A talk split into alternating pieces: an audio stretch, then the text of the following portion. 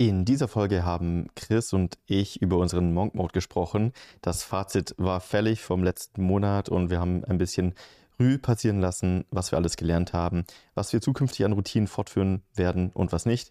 Außerdem haben wir mit Philipp über seine neue Brand gesprochen. Der Launch war ja letzte Woche. Dementsprechend berichtet er, was er alles im Launch erlebt hat, welche Learnings er hatte und wie es jetzt weitergeht. Wir wünschen viel Spaß beim Podcast. Herzlich willkommen zu AMZ Hackers Bestseller Show, dem etwas anderen Podcast zum Thema Amazon FBA und E-Commerce. Es erwarten dich spannende Themen aus unserem Unternehmeralltag und interessanten Interviewgästen. Let's go! Willkommen zu einer neuen Folge der AMZ Hackers Bestseller Show. Guten Tag. Moin. Leute, es war Zeitumstellung. Wie geht es euch? Können wir das Stimmt. mal appreciaten? Alter, ich habe es komplett ver verpennt schon wieder. Hast du es nicht ich gemerkt? nicht mal mit. Sag mal, wie, wie, Also ich, ich, ich wusste es, weil immer Anfang, ist es so eine Woche vorher, fangen die Leute drüber an zu sprechen. Und dann bekomme ich das zufällig mit, aber ich denke nicht mehr dran. krass. Und dann wache ich einfach nur auf und merke so, alles umgestellt. Also ich merke es meistens erst so, wenn alle wieder drüber reden, ah, heute war ja Zeitumstellung. Und ich so, ach stimmt. aber du merkst nicht, Krass, ich habe eine Stunde weniger geschlafen. ach so, aber du merkst es schon draußen mit Helligkeit und so. Nee, irgendwie habe ich es nicht gerafft. Marc, Also so geil. Spricht die ganze Zeit hier über, über Journaling und Bewusstsein und Bewusstsein, aber nimmt nicht mal seine Umgebung wahr und checkt nicht, dass es eine Stunde Sache das ist- Ding ist, Marc schläft Das Ding immer ist, ich so bin lange, dass er das Ganze, Ja. er wacht immer auf, wenn es hell ist. Ja, aber das ist der abends. Punkt. Abends. Ich auch, aber abends.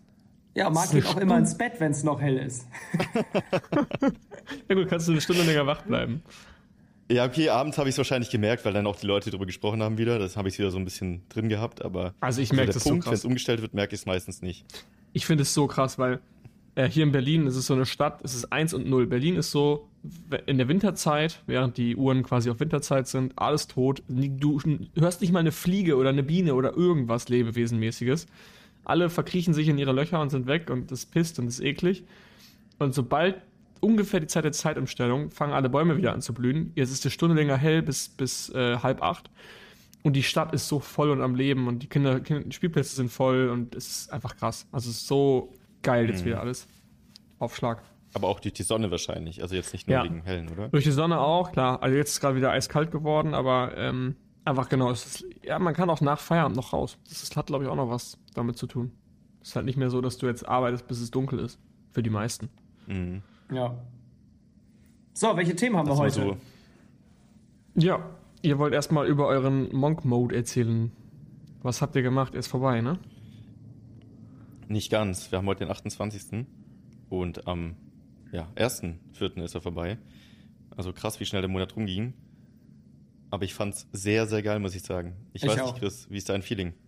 Also, es ist halt, sag ich mal so, der größte Change ist halt, wenn du wirklich keinen Alkohol trinkst. Es ist einfach so. Weil du hast, du bist, also ich habe sportlich riesigen Fortschritt gemacht. Weil äh, selbst wenn du einmal am Wochenende feiern gehst, das wirft dich ein bisschen zurück. Am nächsten Tag trainierst du nicht so gut. Und jetzt dadurch habe ich selbst an den Wochenenden trainieren können. Du hast deutlich mehr auf die Ernährung geachtet, weil wir haben ja, also ich hatte bei mir zwei von drei Mahlzeiten müssen richtig gesund sein. Und die dritte, ja, kann dann irgendwas sein, aber trotzdem habe ich versucht, da jetzt keinen Mist zu essen. Ich habe eigentlich siebenmal die Woche trainiert, beziehungsweise die Bedingung war jeden Tag eine sportliche Aktivität. Das heißt, wenn ich einen Muskelkater hatte oder erschöpft war, dann habe ich einen langen Spaziergang gemacht, so ein bisschen Active Recovery. Aber physisch mega den Fortschritt. Ähm, wir benutzen auch beide das Whoop-Band. Ich habe nicht einmal eine schlechte Erholung im roten Bereich gehabt. Das hast du eigentlich nur, wenn du wirklich Alkohol trinkst. Das heißt, so eine gelbe Erholung hatte ich mal, also das ist so, ich glaube 33 bis 67 Prozent, also ist gedrittelt. Wenn ähm, Oder halt wenig Schlaf. ja, wenn ich, wenn gut. ich erschöpft war oder weniger Schlaf hatte. Aber selbst das hat, ist nicht dazu gekommen, dass es ähm, in den roten Bereich geht. Was ich krass fand, war, es waren genau in diesen vier Wochen viele Feiern. Ich war im Skiurlaub, was ja auch Après-Ski da ja auch ein Ding ist. Und es war schon wirklich so viele Events, wo ich der Einzige war, der nichts getrunken hat. Und es ist so krass. Wir haben es ja schon in den ersten Folgen gesagt, so dass Alkohol ist so die Droge, die gesellschaftlich so akzeptiert ist, dass du ein Problem hast, wenn du nicht trinkst. So. Und es sind so oft Sprüche gefallen, die ich dann, also ich, ich wusste schon, dass das kommt, aber manche Leute, die dann gesagt haben, oh, ich finde das voll schade, dass du nichts trinkst. Wo ich dachte, was? Scha du findest das schade? Also, Dass du dich nicht vergiftest. Genau. Und, Voll schade. Also diesmal, Chris, ich du hast dich voll verändert, ey. Das finde ich so schade. Ja, voll schade, du trinkst keinen Alkohol. Das ist ja, Das ist das gehört schade. sich nicht. Und genauso war es aber, dass, also genauso viele, die es mal gesagt haben, weil ich habe das schon mal gemacht, gesagt haben, finde ich richtig gut. Also finde ich richtig geil, dass du es so durchziehst und Respekt, so alle trinken hier, nur du nicht. Mhm. Und auch viele, ach, eigentlich müsste ich das auch mal machen. Also richtig Ja. viele war, waren mit so einem Auge so, oh, ich, Ich fühle mich jetzt schlecht. recht Sie- hast. wetten, Ja. Die haben sich noch schlechter gefühlt. ja. Und ich habe dann auch Ich gesagt, finde auch ey, in dem Moment- ja, ich bin, ich bin Ich weiß nicht, wie es dir ging. Ich weiß nicht, wie es dir ging, aber in dem Moment, also auf der einen Seite ist es ein bisschen schmerzhaft, weil man weiß, okay, ich kann gerade nicht so mitwachen wie alle anderen. Aber auf der anderen Seite finde ich es immer sehr, sehr geil, auch diese Disziplin zu spüren. So diese Genugtuung, ich ziehe gerade was durch. Man sagt ja auch so, man kann entweder den Schmerz äh, der Disziplin spüren oder den Schmerz des Bereuens. Also eins von beiden musst du dich entscheiden. Und dementsprechend hat man da einfach so diesen äh, Schmerz der Disziplin, äh, ja genau, gehabt. Und den finde ich eigentlich ab und zu ganz geil. Also Der ist ja auch am der Anfang Monat höher. war richtig so Fortschritt. War richtig, Ja. richtig geiler Vibe irgendwie. Und es war auch auf den, auf den Feiern, ich muss sagen, du entwickelst ja auch irgendwie die Fähigkeit, ohne Alkohol dann Spaß zu haben. Das klingt jetzt schon wieder, das klingt richtig schlimm, aber es werden halt alle immer betrunkener, betrunkener und du halt nicht. Und machst trotzdem bei jedem Spaß mit und tanzt und hüpfst mit den Leuten rum. So. Das Einzige, was halt war, ist, dass ich dann so gegen 12 oder spätestens 1 Uhr halt einfach extrem müde geworden bin, weil Ja. ich meinen normalen Schlafrhythmus hatte. Dadurch, dass ich am nächsten Tag keinen Kater hatte, bin ich pünktlich um 7 oder 8 aufgestanden und Ja. bin halt um 12 wieder müde geworden. Das Ja, du heißt, wirst ich hatte aber auch- ganzen, Wenn Ja. du Alkohol trinkst, merkst du die Müdigkeit einfach nicht. Also es hat nicht auch unbedingt nicht Genau, nur was mit deinem Schlafrhythmus zu tun, dich, ja. sondern genau, du bist halt dann aufgeputscht, du vergisst es komplett. Also das habe ich auch immer gemerkt, als ich früher dann noch viel trainiert habe und nicht trinken wollte, immer beim Feiern gehen, war ich dann immer um 2 Uhr so müde und dann musste ich mir, damals gab es bei uns Water Joe immer, das war quasi Wasser mit Koffein. Mhm, Kenne ich noch. Und das habe ich kenn mir auch. reingezogen. Geil. ja, aber das war dann, Der Fahrer immer getrunken. ich habe dann sozusagen den ganzen Abend Spaß gehabt, aber dann irgendwann kam so die Grenze, da wurden ein paar Leute halt richtig voll Ja. und ich wurde müde. Und dann ging sozusagen dieser, dieser Spalt zu weit auseinander, dass ich dann nicht mehr so viel Spaß hatte, weil da sind mir Leute auf den Geist gegangen, weil die so voll waren und ich war auch noch müde. Und dann reißen die so an dir, doch, komm mit tanzen und denkst, ey, lass mich in Ruhe. Mhm. Und dann habe ich halt gesagt, ey Leute, das war ein geiler Abend, aber ich düse jetzt ab. Und ja, dann, okay, "Ih, verstehe. bist du müde? Ich kann dir jetzt auch gerne noch einen Kaffee machen. So, ey, es ist halb zwei nachts, ich trinke jetzt keinen Kaffee. Sondern ich fahr jetzt nach Hause. Aber Aber kamen war dann oft schlimm. so Sprüche von wegen, also finde ich schade, ja, sowas, aber war auch oft so, ach komm, jetzt scheiß doch drauf. Also, dass die dich überreden wollten und dann aber gesagt richtig haben, oft. Richtig Ja? oft. Komm, ein. Mach mal ein. Und ich dachte, nein, ich mach nicht ein, ich mach gar nicht, ganz oder gar nicht. Was soll und das? dann irgendwann Und sagst du mal so richtig ernst nein und dann verstehen die das und dann lassen die es, ne? Äh, Ne, ernst musste ich nicht. Ich habe halt dann immer mit so einem Grinsen so, mm -mm. kannst du so viel versuchen, wie du willst. Mach ich nicht. Geil. Nö. Und viele haben gefragt, wie lange machst du das noch? Manche haben auch einfach gefragt, warum machst du das? Ähm, ich habe auch immer, äh, weil es ist ja so, du musst dich dafür rechtfertigen. Ja. So, und ich habe immer gesagt, ich faste. Und das war so für alle irgendwie verständlich, weil so irgendwie von Monk Mode reden, hatte ich keinen Bock zu erklären, sondern ich habe einfach gesagt, ich faste gerade. Ja, ich bin jetzt zum Mönch geworden. Also Ja. Ich geh ins Kloster. hat sich sonst für dich was nachhaltig verändert? Also der Alkoholteil war ja ein, eine Sache davon vom gesünder Leben Aspekt. Aber so arbeitstechnisch zum Beispiel, hast du Routinen, die du gemacht hast, wo du sagst, die nehme ich jetzt weiterhin mit? Mm, Ja und nein. Es waren für mich gerade vier Wochen, die sehr, wo ich noch sehr viel nachgedacht habe. Was mache ich strategisch? Wie gehe ich die Themen an? Welche Themen gehe ich an? Bei Hackers war es viel, was sind die nächsten Projekte? Deswegen war es sehr viel Denken und nicht ganz so viel umsetzen. Gleichzeitig habe ich ja erste YouTube-Videos rausgebracht, wo ich dann wirklich diese Fokusblöcke genutzt habe. Das hat hervorragend funktioniert und dieses Werkzeug werde ich behalten. Wenn ich weiß, ich muss jetzt was schaffen, was abarbeiten, dann gehe ich in diesen Tunnelmodus mit Kopfhörern, binauralen Beats und auch Pomodoro. Aber wenn ich gerade so eine Phase habe, wo ich eher nachdenke, dann brauche ich es nicht. Sondern dann lasse ich so ein bisschen alles auf mich wirken und denke unüber, äh, ununterbrochen dann über so ein Thema nach, bis halt irgendwelche ähm, Conclusions kommen. Ja, vor allem auf Ideen. Also wenn man die ganze Zeit Ja. nur operativ in irgendwelchen Pomodoros arbeitet, wann kommen einem eigentlich Ideen? Habt ihr mal schon drüber nachgedacht? Also oft sagt man ja, ich hätte die Idee, das und das zu machen, weil ich finde das und das cool. Und ich habe mich oft schon gefragt, wann kommt einem eine Idee? In welchem auf Moment? Klo und unter der Dusche. Das finde ich krass, weil du hast, das ist eigentlich nicht viel Zeitraum im Tag, wo du mal wirklich über was nachdenkst, an dem Ideen kommen. Und das finde ich spannend, weil als ich jetzt nach Berlin gezogen bin, seitdem fahre ich nicht mehr Auto. Und das fehlt mir extrem in meiner Produktivität, dass ich kein Auto mehr fahre, weil beim Autofahren denkst du immer über irgendwas nach. Du hast Mucke und ja. entweder du hast einen Podcast oder Musik und wenn du einen Podcast hörst, bildest du dich weiter, weil das habe ich jetzt auch nicht mehr. Ich höre kaum noch Podcasts, außer beim Training. Ähm, und wenn ich keinen Podcast gehört habe, um mich weiterzubilden, dann habe ich nachgedacht über irgendeine Situation und nur so kamen dann auch geile Ideen, die wir umgesetzt haben. Und das fehlt Absolut. mir komplett. Mhm. Marc, wie ist Muss bei dir? schon fast einplanen. Also insgesamt von Routinen habe ich schon einiges gemacht, was ich davor auch schon mal probiert hatte, aber noch mal ein bisschen disziplinierter machen wollte. Und als neues Element kam noch das Eisbad dazu. Das hatte ich mir jetzt ja bestellt für den Balkon. Das habe ich jetzt zweimal die Woche auch regelmäßig durchgezogen. Ähm, bis jetzt ist ja auch noch kalt. Ich muss mal gucken, wie es jetzt weitergeht äh, Richtung Sommer. Ich habe mir vorgenommen, zweimal die Woche weiterhin Eisbaden zu machen. Das heißt, da muss ich die Disziplin aufbringen, mir dann irgendwann auch Eis zu kaufen. Wahrscheinlich. Mhm. Und das will ich weitermachen. Das tut mir richtig gut, merke ich. Ähm, macht mega viel Spaß. Ist, weiß nicht, pusht einen einfach krank. Ich habe das Gefühl, mein Immunsystem ist wesentlich besser. Ich fühle mich fitter über den Tag. Ich habe richtig Energie, wenn ich das mache. Und ansonsten, Journaling habe ich komplett durchgezogen ähm, auf alle möglichen Arten.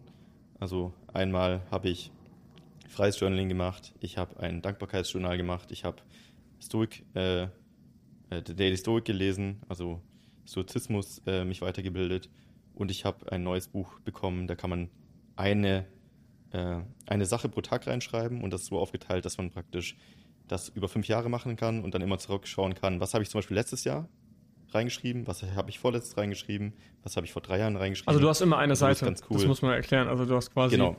auf einer Seite 23. März hast du fünf Zeilen und jede Zeile ist für ein Jahr. Schreibst 2022, schreibst du rein beim 23. März.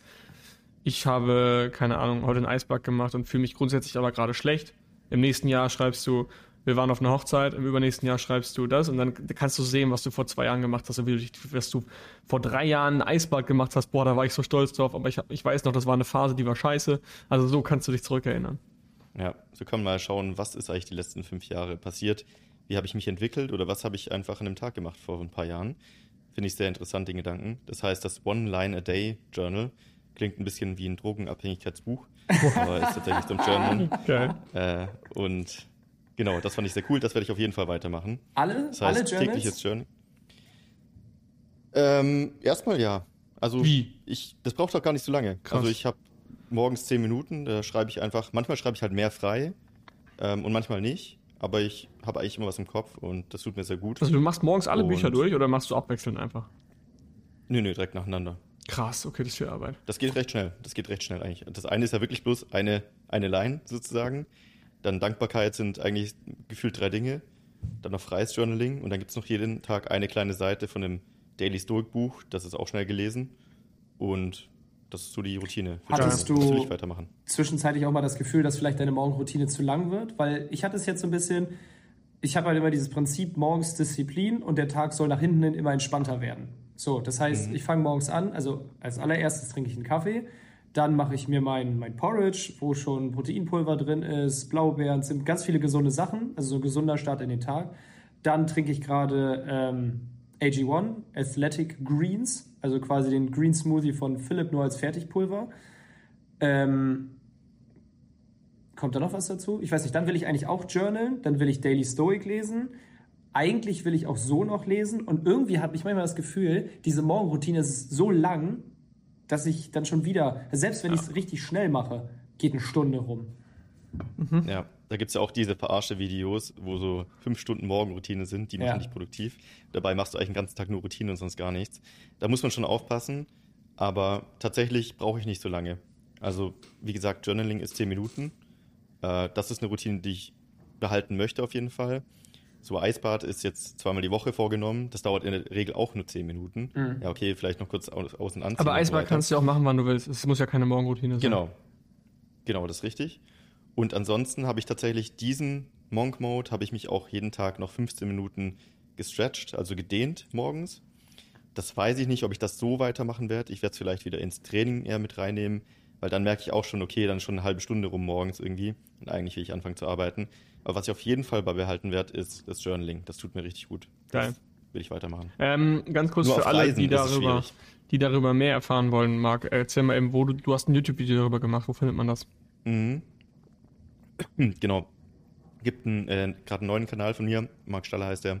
Da habe ich das Video hochgeladen. Kannst einfach bei YouTube eingeben, Eisbaden Marc Staller. Dann findest du das oder, Eis, äh, oder Journaling. Journaling, genau. Du hattest auch die, die fünf Methoden zum Journaling, auch mit, diesem, mit dieser Line quasi One Line a Day hattest du, äh, Genau, Da kann du man sich Video das mal anschauen. genau. Nice. Wir haben heute auch ein kleines Content-Thema mitgebracht, passend zur Folge von letzter Woche, in der ich erzählt habe, was ich mache. Und zwar ähm, wollen wir darüber mal sprechen, was so die Unterschiede eigentlich sind zwischen einer D2C-Brand und einer Amazon-Brand. Chris hält die Kette gerade in die Kamera. Er ist offizieller. Marc immer noch nicht. Aber Marc kann nichts dafür. Marc durfte erst zum offiziellen Launch heute Day. Abend oder morgen. Marc durfte erst zum Launch Day bestellen und Chris durfte zwei Tage, drei Tage vorher bestellen. Ich lasse die jetzt extra hier hängen für den Rest der Folge. Ich bin nämlich, das sage ich jetzt auch stolz, der erste Kunde. Es gibt einen Screenshot, deine erste Bestellung. Danke, Ja. Chris Hammerich. Ja, richtig geil. Also den Screenshot, den sehe ich bei mir im Backend quasi im Seller Central sozusagen, dass Chris Hemmerich mein erster Kunde war. Das müssen wir ausdrucken und einrahmen. Mhm. Die Journey geht los. auch. Nee, genau. Aber Ja. ja, Erzähl mal, Philipp, wie war der Launchtag für dich? war richtig geil. Ich war mega aufgeregt. Ähm, ich habe ganz kurz zur Launch-Strategie. Es ist ähnlich wie bei Amazon, dass man eine Launch-Strategie haben muss. Also du machst nicht einfach dein Produkt online und dann hier Friede, Freude, Eierkuchen, kauft mal. Ähm, sondern du musst dir schon überlegen, wie kriegst du Traction. Warum Traction? Weil Meta, also Facebook, ganz einfach Signalvolumen von dir braucht. Meta ist so gestrickt, ist der Algorithmus, wie, bei, wie der Algorithmus von Amazon auch. Wenn du neu bist, bist du erstmal uninteress- uninteressant. Du bist erstmal so, ja, du könntest irgendein Dropshipper sein, irgendein Scammer oder noch irgendein weit, irgendeine weitere Jewelry-Brand. Und Meta muss quasi sehen, dass da eine wirkliche Brand hintersteckt und auch ernsthaftes Potenzial und auch Cash und halt wirklich, dass das Substanz hat, das Ganze. Und deswegen brauchte ich sozusagen Signalvolumen. Das Signalvolumen erzeuge ich natürlich, indem ich viele Verkäufe mache, damit der Algorithmus, wie bei Amazon, in die Gänge kommt. Nur, dass ich natürlich kein Ranking habe. Also bei Amazon machen wir das Ganze mit dem Launch, damit wir besser ranken. Bei, ähm, bei Facebook ist es so, dass unsere Klickpreise einfach geringer werden, weil wir besser und wir kriegen kaufkräftigere Kunden langfristig und das ist quasi das Ziel der, der ganzen Sache. Und dafür habe ich ähm, eine Woche vor Launch E-Mails eingesammelt. Ich habe einfache Lead-Kampagnen geschaltet auf Facebook, in denen sich die Leute über ein Formular eintragen konnten und dadurch quasi Early Access bekommen haben zu meiner Kollektion, weil ich habe am Anfang, also die Produkte sind aus dem 925er Sterling Silver und ich habe insgesamt 925 Schmuckstücke bestellt. Und deswegen habe ich das quasi so verkauft, was ja auch die Realität ist, dass wir nur 925 Schmuckstücke haben und du kannst dir am Launch Day ähm, sechs Stunden vor allen anderen Zugang sichern, wenn du dich jetzt hier einträgst. Und dann bekommst du ein Passwort zugeschickt. So war dann quasi sonntags um 12 Uhr der Presale-Lounge. Und dieser Presale-Lounge ging dann insgesamt sechs Stunden. Und dann ging das Passwort quasi an alle Presale-Member, das waren 500, ging das Passwort raus. Und die konnten dann sozusagen über das Passwort dem Shop beitreten und kaufen. Und natürlich auch die Welle gemacht, meine Family und Friends alle Bescheid gesagt, dass die auch alle kaufen dürfen jetzt, die waren auch alle heiß. Und so habe ich dann den Launch da hingelegt. Geil. Bist du zufrieden? Ich bin zufrieden auf jeden Fall. Also ich muss schon sagen, ich habe natürlich. Das Krasse ist, ich habe mich wieder so schnell an den neuen Standard gewöhnt. Ich war so, ich war so zwei Monate vor Launch so, boah, wenn ich 10 Sales mache am ersten Tag, bin ich voll zufrieden. Das ist voll geil. Ich muss langfristig das Ding sehen und das ist am, Ende, am Anfang ein teures Hobby, weil Shopify bzw. D2C schon noch was anderes ist. Ähm, und dann war ich so, ja, boah, nee, irgendwie müssen es doch schon mehr sein als 10. Und dann habe ich so gedacht, 50 wären schon geil. Und am Ende des Tages habe ich, ich bin jetzt ganz offen, habe ich mir wieder Worst, Realistic und ähm, Best Case aufgestellt. Also es sind eigentlich immer so drei Szenarien, die solltet ihr eigentlich euch immer aufstellen, wenn ihr Business Forecasts macht. Und der Worst Case war für mich 30 Sales. Das war so, wo ich sagen würde, okay, mh, da wäre ich nicht zufrieden gewesen. Der Realistic Case waren 100 Sales und der Worst, ja, der Best Case wäre für mich ausverkauft, weil ich hatte tatsächlich Influencer, die posten, die ein sehr hohes Engagement hatten und sehr, sehr große Reichweiten. Von daher hätte es sogar sein können, dass wenn der Influencer ein gutes Posting macht und wirklich richtig reinhaut und genau passt, dass ich auch hätte ausverkauft sein können. Ich wusste es ja nicht.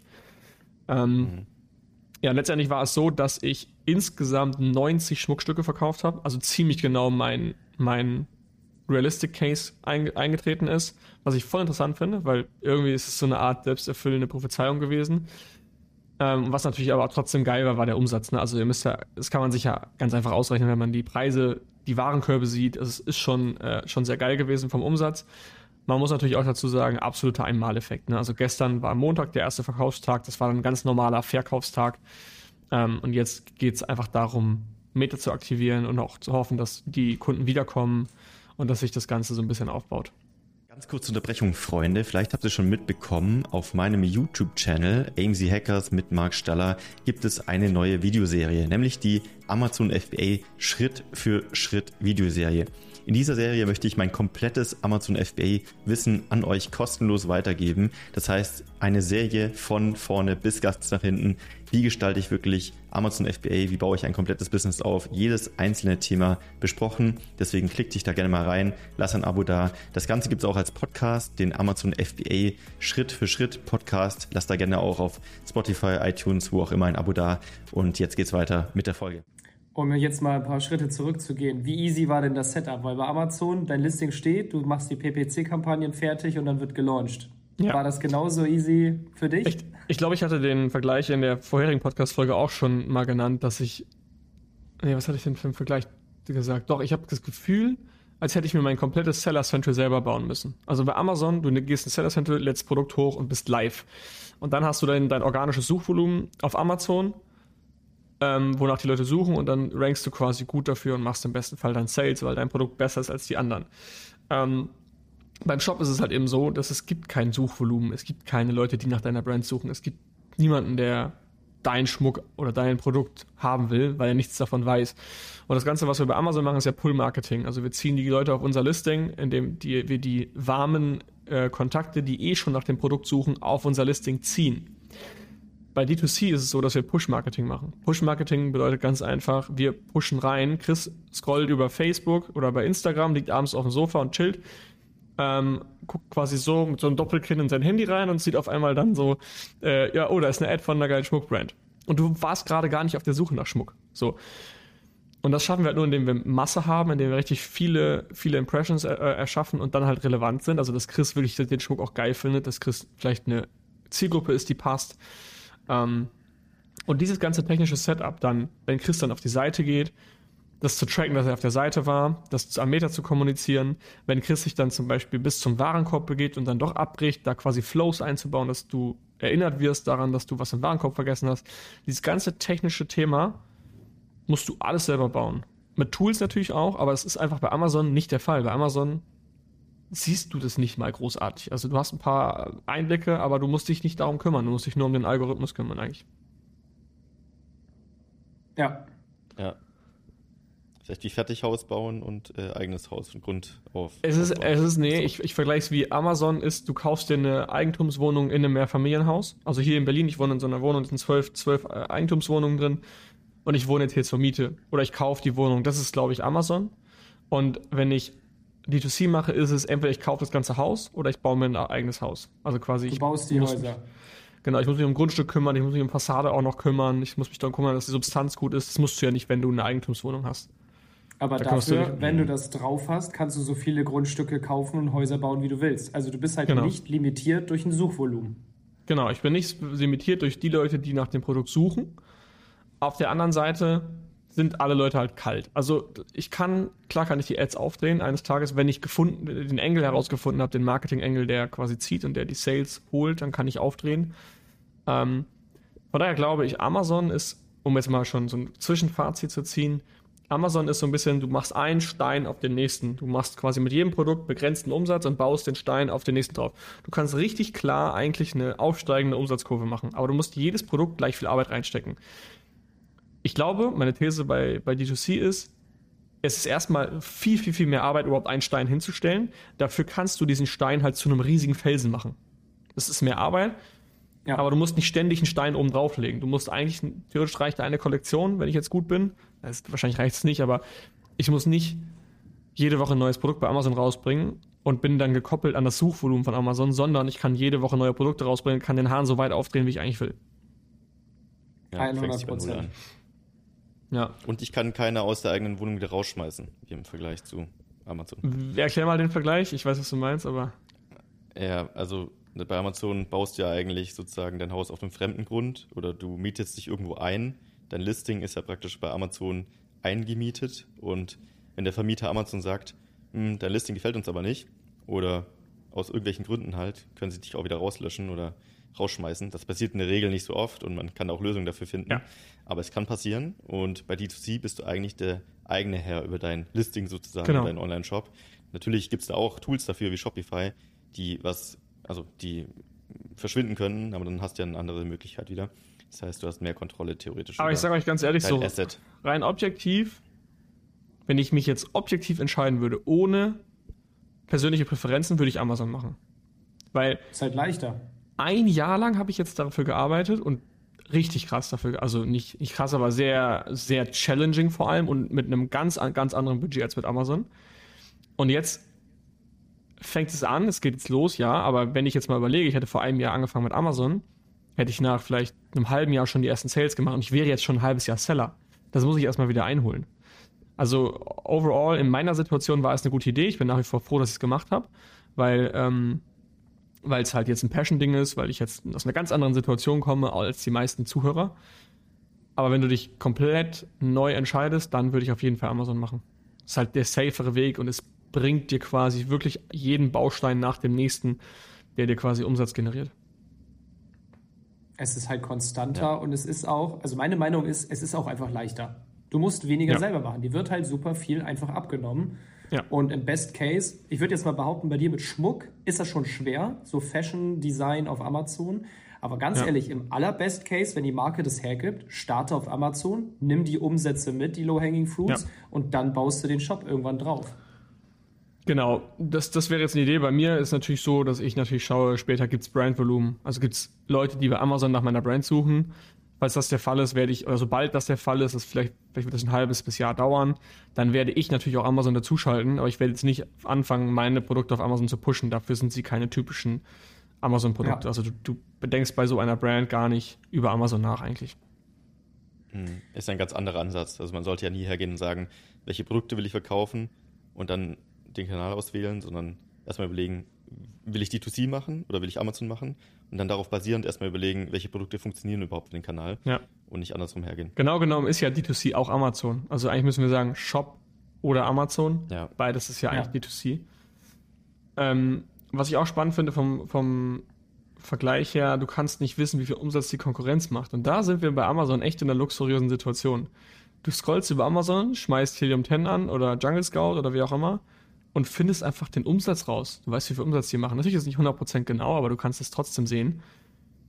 Es gibt es bei Shops auch, es gibt quasi so Plugins, die dir sagen, wie viel Traffic die Leute auf der Page haben. Dann musst du das mit einer Estimated Conversion Rate, sage ich mal, verrechnen. Du weißt aber auch nicht, was für Warenkörbe die haben. Also eigentlich siehst du es nicht. Du hast keine Ahnung. Und das ist echt, echt hart, das nicht zu wissen. Ja. Das ist schon krass. Okay, ich habe äh, zwei Fragen an dich, Flippo. Ähm, die erste, du, du, hast schon so ein paar Zahlen genannt, wie viele E-Mails du hattest, etc. Mhm. Aber trotzdem so allgemein. Was war deine, für den Launch, erstmal ist es jetzt Launch, was war deine These und was war das Ergebnis? Also was hast du angenommen, passiert, so wie du deinen Launch machst und ist es am Ende auch so gekommen? Mhm. Also, meine anonyme, anonyme, nee, meine naive These war, da haben wir auch drüber gesprochen, Chris, die Leads, die sich für den Presale eintragen, dass die auch kaufen. Ich dachte nicht, dass alle kaufen, aber ich dachte schon so, dass jeder Zehnte kauft. Oder jeder, jeder, vielleicht sogar jeder Fünfte, war ich mir nicht sicher. Das Krasse ist aber, die Leute werden so überflutet mit Marketing von allen Seiten, dass sie sich zwar eintragen, aber zwei Tage später schon wieder vergessen haben, wer du eigentlich bist. Und du ja. kannst natürlich so ein Presale nur einmal machen. Ich kann nur einmal lernen, was für eine E-Mail war richtig. Welche E-Mail muss ich wann rauschecken? Wie hype ich die Leute? Wie kriege ich das hin, dass quasi eine Ethical Scarcity entsteht. Was meine ich mit Ethical Scarcity? Es gab bei mir eine Verknappung auf dem Shop mit den 925 Schmuckstücken, aber es war keine künstliche Verknappung, es war eine ehrliche Verknappung, eine e-, ethisch, ethisch korrekte quasi, weil ich hatte wirklich 925 Schmuckstücke. Und ich habe auch, mich haben auch die Leute im Shop gefragt, auch bei Instagram gefragt, gibt es die Möglichkeit, dass ich nichts abkriege? Da habe ich auch gesagt, ich denke, im Presale bist du safe. Also ich wusste es wirklich nicht, aber ich habe gesagt, ich kann es mir nicht vorstellen, dass alles weg sein wird. aber das war ja mein theoretisch Best Case, der hätte eintreten können. Aber es war für mich klar, dass es sehr, sehr unwahrscheinlich ist. Ähm, Genau, aber meine These war schon, dass sehr viele davon kaufen, was nicht der Fall war. Also es war so, dass die Presale-Ads quasi Break-Even wieder reinkamen mit Sales über fremde Leute. Ähm, aber trotzdem habe ich jetzt die Kontakte und trotzdem kann ich die jetzt mit E-Mails bespielen und die kaufen langfristig. Also langfristig wird sich das wieder lohnen. Das war meine These Nummer eins, die war also so halb richtig. Die These Nummer zwei war eigentlich die gesamte Brand-These und das ist in meinen Augen, kann ich jetzt schon so ein erstes Zwischenfazit ziehen, auch richtig gewesen, dass ich der Meinung war, die meisten Brands sind komisch. Irgendwie ein bisschen cringe, ein bisschen edgy. Die machen komische Designs, die machen komische Fotos. Die sind einfach ein bisschen komisch und ich habe mit meiner Brand halt alles so super clean gehalten. Ich mache so sehr dieses, ähm, boah, mir fällt gerade dieser, diese, diese Designsprache nicht ein. Also ich bin sehr fokussiert auf Bilder und auf wenig Text. Also sehr hochwertige Bilder, die versuchen viel auszudrücken. Mhm. Ähm, und dadurch wirkt es halt extrem hochwertig und der Schmuck kam auch sehr gut an. Also viele Leute haben mir geschrieben, dass der Schmuck richtig geil ist, dass sie die Brand richtig geil finden, dass das übelst professionell aussieht. Also da habe ich sehr, sehr viel geiles Feedback bekommen. Und das glaube ich, gibt mir jetzt langfristig den Rückenwind, dass es wirklich so eine Brand gefehlt hat, die so clean Schmuck. Man sieht deinen Schmuck nicht, Chris. Also ich Achso, zumindest. Sieht, du siehst ihn nicht, ja, aber ich glaube, in der Kamera sieht man es. Ja. Ja, genau. Aber meine These, dass, dass so eine Brand fehlte, ist in meiner Meinung nach jetzt schon richtig. Aber ich habe, wie gesagt, ich bin zwei Tage live. Was soll ich dazu sagen? Äh, jetzt, wenn ihr den Podcast hört, schon eine Woche live. Ähm, Kannst du grob sagen, von den 500 E-Mails haben 50 gekauft? Oder? Ähm, nee, ich kann's, ich kann's, das ist auch wieder das Komische. Ich weiß es nicht. Ich sehe, ich habe ich hab ja die 90 Sales gemacht. Davon mhm. waren 26 Freunde. Nee, mhm. also ich habe 90 Schmuckstücke verkauft. Davon, also das waren, glaube ich, 65 Sales oder so. Also 65 Orders. Und mhm. davon 26 Freunde. Also ungefähr, ich glaube, 35 bis 40 fremde Leute haben gekauft. Okay, aber also ich kann nicht tracken. 10%. Genau, aber ich kann nicht tracken, ob die durch E-Mails kamen oder durch Facebook oder durch einen Influencer. Das kann ich leider nicht sehen. Das ist das Problem. Ja, da würde ich mich dann aber auch nicht tot tracken. Du nee, hast 500 E-Mail-Adressen, du hast 40 Sales. Ja. Lass es 5% mehr sein oder weniger, egal. Du kannst ja nur mit ja. den Zahlen arbeiten, die du hast. Nee, safe, okay. deswegen. Äh, jetzt die aufbauende Frage. Jetzt ist der Launch vorbei. Mhm. Mit welcher These machst du jetzt weiter? Die These jetzt ist, ähm, im Endeffekt kann ich mir ja meine Margen ausrechnen und mit diesen Margen gehe ich quasi äh, jetzt in die Akquisition, in die Neukundenakquisition. Neukundenakquisition heißt einfach, ich schalte Ads über Meta, Google, TikTok, wo auch immer es geht und kann mir quasi einen Neukunden einkaufen. Ähm, und ich kann mir den Neukunden ja zu dem Preis einkaufen, was mich die erste Order kostet. Also was mich, was der Profit meiner ersten Order ist. Das ist ja so quasi der Break-Even-Point. Wenn ich jetzt Mal angenommen, ich habe jetzt 10 Euro Marge, was jetzt nicht der Fall ist bei mir, aber kann ich mir einen Neukunden für 10 Euro leisten. Jetzt kann man sogar noch einen Schritt weiter gehen und sagen, okay, aber ein Kunde lässt ja im Schnitt nicht nur eine, ein Produkt bei mir, sondern er kauft vielleicht im Schnitt 1,5 Produkte. Heißt, ich war schon mal bei 15 Euro Marge. Dann kann ich aber noch einen Schritt weiter gehen und schauen, was kauft der Kunde denn innerhalb der ersten 30 Tage nochmal, innerhalb der ersten 90 Tage nochmal und dann innerhalb von 180 Tagen nochmal. Das ist der sogenannte Customer Lifetime Value, haben wahrscheinlich schon viele gehört. Also wie hoch ist die Wiederkaufsrate an Kunden? Und langfristig gewinnt derjenige das Spiel, der, die, der sich den höchsten Erstkontakt leisten kann, also den höchsten, die höchste Customer Acquisition, der gewinnt das Spiel langfristig. Und das gilt jetzt für mich herauszufinden, wie viele der Kunden, die jetzt gekauft haben, kaufen nochmal innerhalb der ersten 30, 60, 90, 180 Tage. Also zu sehen, wann die nochmal kaufen. Und das schafft man ganz einfach. Das ist das gleiche für Amazon auch. Also alle Amazon-Leute zuhören, macht die Kunden-Experience richtig geil. Chris, ich glaube, du kannst gleich mal ganz kurz den Customer Experience Elevator erklären. Ähm, je geiler die Kundenerfahrung am Ende des Tages, bei mir kommt so ein geiles Paket an. Also ist jetzt kein Pitch hier, sondern es ist wirklich, du kriegst eine Box, da ist eine handgeschriebene Karte drin, da ist quasi eine Welcome-Karte drin, da ist ein Care Guide drin. Das ist alles so modular gebaut, dass wir kein Füllmaterial brauchen. Du hast eine Schmuckschatulle, du hast einen, einen Sandbeutel und du hast das Schmuckstück da drin. Also die Experience ist einfach geil. Und dadurch, die Brand, das Branding ist sehr, sehr geil und dadurch hoffe ich mir halt, dass die Leute natürlich erstmal hyped sind. Ich habe schon die ersten Nachrichten bekommen, dass sie nochmal bestellen wollen, weil es so geil war. Und dass sie natürlich auch Family und Friends davon erzählen und dann langfristig das sozusagen exponentiell geht. Das Schneeball, ja. der langsam ins Rollen kommt. Genau, das geil. ist halt im Shop ist dieser Effekt halt höher als bei Amazon, aber trotzdem, Chris, erzähl mal, also es bringt auch bei Amazon was. Wie du einfach diesen super alten Customer Experience Elevator jetzt hier ausgräbst. Da habe ich locker in Folge, keine Ahnung, Der ist saualt. Ach, du hast den schon mal erzählt, auf, ja, aber der ist geil. auf der Brandbuilding Mastermind habe ich den damals gezeigt. Weil seitdem Alter, ist er in meinem Hinterkopf. Ich fand den nämlich so mächtig, deswegen finde ich geil. Also im Grunde ist es einfach nur, du hast halt ganz viele Touchpoints und die kannst du dir so ein bisschen aufmalen. Also, ich kriege die erste Ad von Philipp. Das ist mein erster Touchpoint. Dann gehe ich aufs Instagram-Profil, dann gehe ich auf den Shop, dann gehe ich auf die Produktseite, dann packe ich das Produkt in den Warenkorb, dann bestelle ich, dann kriege ich eine E-Mail. Dann kommt das Produkt an, ich packe es aus, ich trage es, ich trage es länger, ich kriege vielleicht nochmal eine E-Mail. Alles, was ich gesagt habe, jeder Punkt ist auf so einer X-Achse ein Touchpoint. So, du musst halt gucken, sind die positiv, sind die negativ und wenn die negativ die sind, warum ist das so? Genau, ja. jeder Punkt ist eine Erfahrung. So, du musst dir halt genau überlegen, ich spiele das jetzt bei Philipp durch. Ich habe eine Ad gesehen, die war sehr hochwertig gefilmt. Da war ein gut aussehender Mann, man hat den Schmuck gesehen, es war Interesse. Dann gehe ich auf den Shop. So, der Shop hat schnell geladen, es war eine cleane erste Seite. Ich habe runtergescrollt, ich habe direkt Produkte gesehen. Bisher alles passt. Ich klicke aufs Produkt und dann, das war damals auch so, dann hatte ich Philipp kurz geschrieben, ich kann die Kette nicht genau genug erkennen. Ich hätte nicht bestellt, weil ich habe das Material nicht gesehen. So, und dann. Ähm, da war der Customer Elevator quasi unter Null, also er war genau. negativ, die Erfahrung. Und den hat Philipp so angehoben, dass ich irgendwie mit einem Klick, ich weiß jetzt nicht mehr, auf jeden Fall noch näher ran konnte an so eine Kette. Damit ich gesehen habe, ah, okay, so sieht die genau aus. Ähm, Finde ich gut. Dann habe ich bestellt, war alles smooth. Dann habe ich sofort eine E-Mail bekommen. Ähm, wir packen dein Paket und es ist in ein paar Tagen bei dir. Dann habe ich eine E-Mail bekommen. Hier ist deine Sendungsnummer. Das gibt mir erstmal sofort Sicherheit, weil eine E-Mail, ja, wir haben verschickt. Die habe ich auch schon mal bekommen. äh, Grüße an Vincent gehen raus.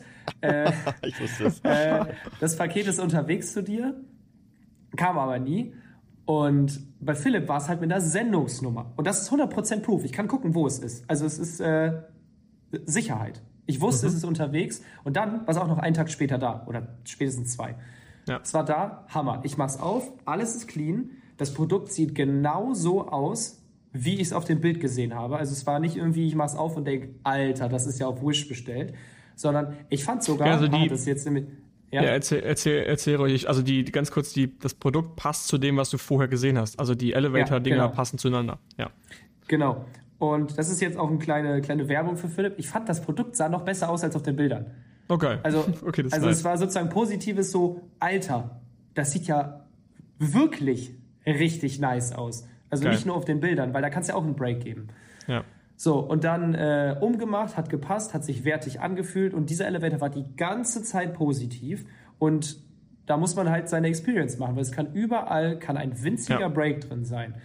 Und das muss man halt einfach mal durchgehen. Und es gibt so viele kleine Touchpoints, die man übersieht. Es kann, keine Ahnung, wenn das Produkt verbeult ankommt, weil der DHL-Bote da Fußball mitspielt, dann brauchst ja. du halt einen dickeren Karton. Ich habe ein, ein Beispiel für einen schlechteren Elevator. Sagen wir mal, alles andere, alles war so gleich wie bei dir. Also alle Punkte waren positiv. Ein Bekannter von mir, heute kamen die ersten Schmuckstücke an, deswegen habe ich jetzt schon Feedback. Bei ihm war die Kette verknotet. Und er meinte, er brauchte 15 Minuten, um die zu entknoten. Und das ist genau das. Das Produkt, er hat die dann, hat die dann umgetan und meinte, Alter, ist die geil. Ich bestelle mir jetzt noch ein Armband. Ich bin richtig Fan von der Brand. Aber er hat trotzdem gesagt, ich war echt abgefuckt, dass ich diese Kette 15 Minuten entknoten musste. Und ja. das ist dieser eine Elevator, der quasi hätte ein Break sein können, der so ein bisschen so einen faden Beigeschmack hat, weil das an sich ist, das ist ein Problem. Es ist nicht schön für den Kunden, wenn er das quasi entknoten muss. Und das ist jetzt ein, ein Elevator-Punkt, an dem ich vielleicht arbeiten muss. Ich weiß noch nicht, wie ich es löse, weil ich kann es eigentlich nicht lösen, weil es sind die, die Ketten. Ähm, aber es, das, ich muss auch jetzt erstmal herausfinden, ist es überhaupt wirklich so bei allen oder war das nur bei ihm? Weil bis jetzt habe ich das Feedback bei anderen, habe ich gefragt, ob die das auch hatten. Die haben gesagt, nee, haben sie nicht. Und das wäre jetzt ein Elevator-Punkt, den ich versuchen muss hochzuheben. Und dann ist mein Ziel langfristig, ja. alle 20 Touchpoints oder so, die du hast als Kunde, möglichst positiv zu haben, weil dann ist die Retention, also die Wiederkaufsrate, am höchsten. Ganz genau, weil dann irgendwann wird Philipp mir eine E-Mail schreiben, ich habe neue Schmuckstücke. Und dann überlege ich, Ah, stimmt, das war schon geil, als ich das bekommen habe. Ich guck's ja. mir mal an. Und schon hat er mich wieder. Und im Worst, im Worst Case, boah, ach, wieder 20 Minuten die Kette entknoten, nicht so ein Turn drauf. Ja. Also es sind ja, halt gerade, wirklich so Da ist natürlich der letzte, der letzte Touchpoint wahrscheinlich einer der wichtigsten. Ja. Weil wenn du überlegst, wie war es letztes Mal, erinnerst du dich am meisten immer an die letzten. Wenn die Seite mal nicht schnell geladen hat, mhm. daran erinnerst du dich wahrscheinlich nicht. Aber wenn die Kette verknotet war, das allerletzte, dann ja. ist vielleicht es muss immer es muss immer mit einem mit einem High enden. Was ich ähm, auch noch von einem anderen äh, Bekannten von mir, der auch eine große D2C-Brand Run bekommen hat, war immer under promise over deliver, also immer ein bisschen ja. besser delivern, als es kommt, weil er war sogar der Meinung, Wenn ihr mal auf meine Seite geht, hands.de, seht ihr quasi, das dritte Bild ist immer ein Schmuckbild äh, von dem Schmuckstück in der Schachtel. Also ihr kriegt so eine edle schwarze Schachtel dazu. Und er hat gesagt, die Bilder würde ich rausnehmen. Das bringt dir am Ende zwar, also am Anfang bringt dir dieses Bild mehr Conversions, weil die Leute sehen, da kommt eine geile Schmuckschachtel. Er meinte aber hintenrum ist es geiler, wenn die das nicht sehen, die Leute. Und wenn es dann ankommt, ist die Experience umso geiler und dadurch die Wiederkaufsrate umso geiler. Und das sind halt so Sachen, die man langfristig herausfinden muss. Okay, wie viel promise ich vorher schon? Wie viel zeige ich vorher schon? Und wie viel bleibt am Ende vielleicht eine Überraschung? Hm. Ja, ja halt welche Elemente reichen für den Kauf? Und was kann man darüber hinaus vielleicht noch machen, was ja. jetzt nicht kaufessentiell ist, aber nochmal fördert, dass die Experience geil ist. Genau. Es ist halt eine Chance, ne? Ich meine, bei Amazon hast du teilweise einfach weniger Einfluss darauf. Zum Beispiel so den, den Logistikprozess. Ich hatte es schon, ich habe mir irgendwas bei Amazon bestellt, das war relativ klein und ich habe das Gefühl, die haben mir ein, dass, dass ein Logistiker angefahren kommt und ich ein 3-Meter-Paket bekommen habe und dann ist eine kleine Schachtel drin. Wo man denkt, Junge, was soll das? Und dann kriegst du, du, als Verkäufer im Worst Case eine Ein-Sterne-Bewertung, wie unwirtschaftlich und umweltschädlich dein Riesenkarton ist. Ja. Aber da kannst du auch dann arbeiten. Du kannst eine Neuvermessung durchführen lassen, du kannst deine Verpackung verändern lassen von den Größen. Also da haben wir genug Hacks bei AMC Hackers, wie man das quasi verhindern kann. Ähm, oder wie du in eine andere Versandkategorie rutscht, damit genau solche Cases nicht eintreten.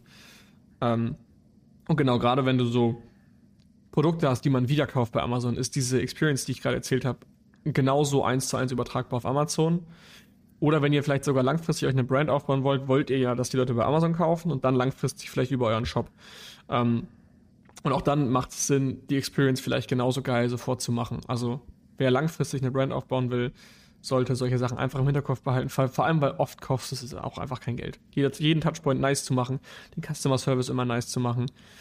Ähm, das ist mittlerweile gerade mit ChatGPT heutzutage auch alles immer einfacher umzusetzen. Da können wir auch mal eine Folge drüber machen. ChatGPT bei, bei Amazon, was, was kann man alles machen? Und mhm. grundsätzlich das, was du gerade gesagt hast, die nächsten fünf oder zehn Jahre, das Brandbuilding wird immer wichtiger. Es gibt, also es ist einfach eine Überflutung von neutralen Cashflow-Produkten. Du musst ja. dir eine Brand aufbauen, weil Amazon ist halt häufig auch einfach sort by price. Wer hat fünf Sterne und ist der günstigste? Den kaufe ja. ich. Ist mir scheißegal, wie deine Brand ist. Aber bei Philipp ist, ja, ich kann mir auch anderen Schmuck kaufen, der ist dann halt scheiße. Genau. Und dann bezahle ich den Premiumpreis, weil ich will genau diesen haben. Ist halt eine emotionalere Sache. Ja, aber es ist langfristig. Das, anders geht's nicht. Weil je mehr Kompetenz, äh, nicht Kompetenz, je mehr äh, Wettbewerb, ja. desto größer genau die Auswahl und dann musst du halt mit deinen Werten und mit deiner Marke punkten. Geil. Haben wir dem noch was hinzuzufügen? Habt ihr noch Fragen? Ich stehe zu Diensten. Ich glaube, das wird die nächsten Folgen sich noch mal ein bisschen weiterentwickeln. Ja. ich nehme euch einfach mit, es ist ja offen und transparent. Ich muss ja, kann ja einfach immer mal so ein bisschen erzählen, was so abgeht, wie es so läuft. Langfristig. Ja, ich denke in, genau. in vier Wochen so. Wir haben jetzt 28. März, wenn wir aufnehmen, so Ende April. Oder wenn ja. du den kompletten April mal Ads geschalten hast, dann kannst du mal ein bisschen ja. berichten. Geil. Und gucken, ob deine Hypothesen eingetroffen haben. Und ich zähle, wie oft du mir schreibst Hilfe. ich schreibe so oft Hilfe, Leute. Ich bin überfordert. Aber das gehört dazu. Man muss es lernen. Ähm, und genau, hinterher war es plötzlich einfach, weil man es dann kennt. Ja, weil man auch vor allem diese ganzen Struggles irgendwie so ein bisschen vergisst. Du denkst halt immer nur, boah, ist geil, so viel Umsatz mache ich schon. Und dann mhm.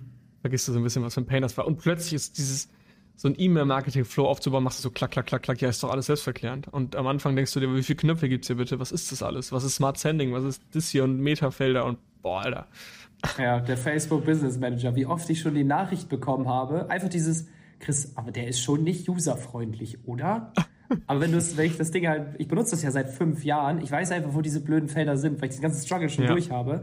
Aber gerade jetzt bei, auch bei dir merke ich so, was fällt auf und du weißt überhaupt nicht, wo du klicken sollst, weil es einfach tausend Optionen gibt ja. und überhaupt nicht erklärt ist. Du musst dir mal vorstellen, es gibt Leute, die arbeiten Vollzeit in solchen Managern drin. Und das ist deren Job, bei großen Companies Vollzeit nichts anderes zu machen, als irgendwelche Budgets anzupassen und so. Also dafür sind diese Manager gemacht. Die sind ja nicht unbedingt nur gemacht für so kleine Bumsfirmen, wie wir die haben, sondern halt für die ja. größten Companies eigentlich. Ja. Nice. Alrighty. Gut, Freunde. In diesem sagen, Sinne. An alle Interessenten, was Amazon angeht, die gerade starten wollen, einmal auf aim7hackers.de und alle, die richtig fresh aussehen wollen für die nächste Folge, einmal auf hnds.de. Und dann sehen wir uns in der nächsten Folge, würde ich sagen. Haut rein. Macht's gut. Ciao, ciao. Tschüssele. Bis dann. Ciao. Das war die AMZ Hackers Bestseller Show. Jeden Montag, überall, wo es Podcasts gibt. Abonnier doch einfach kurz den Kanal, damit du kein Update mehr verpasst. Wenn du auch zur AMZ Hackers Community gehören möchtest, dann besuch uns doch mal auf unserer Webseite unter amz-hackers.de und trag dich ganz unverbindlich auf unsere Warteliste ein. Ciao und bis nächste Woche.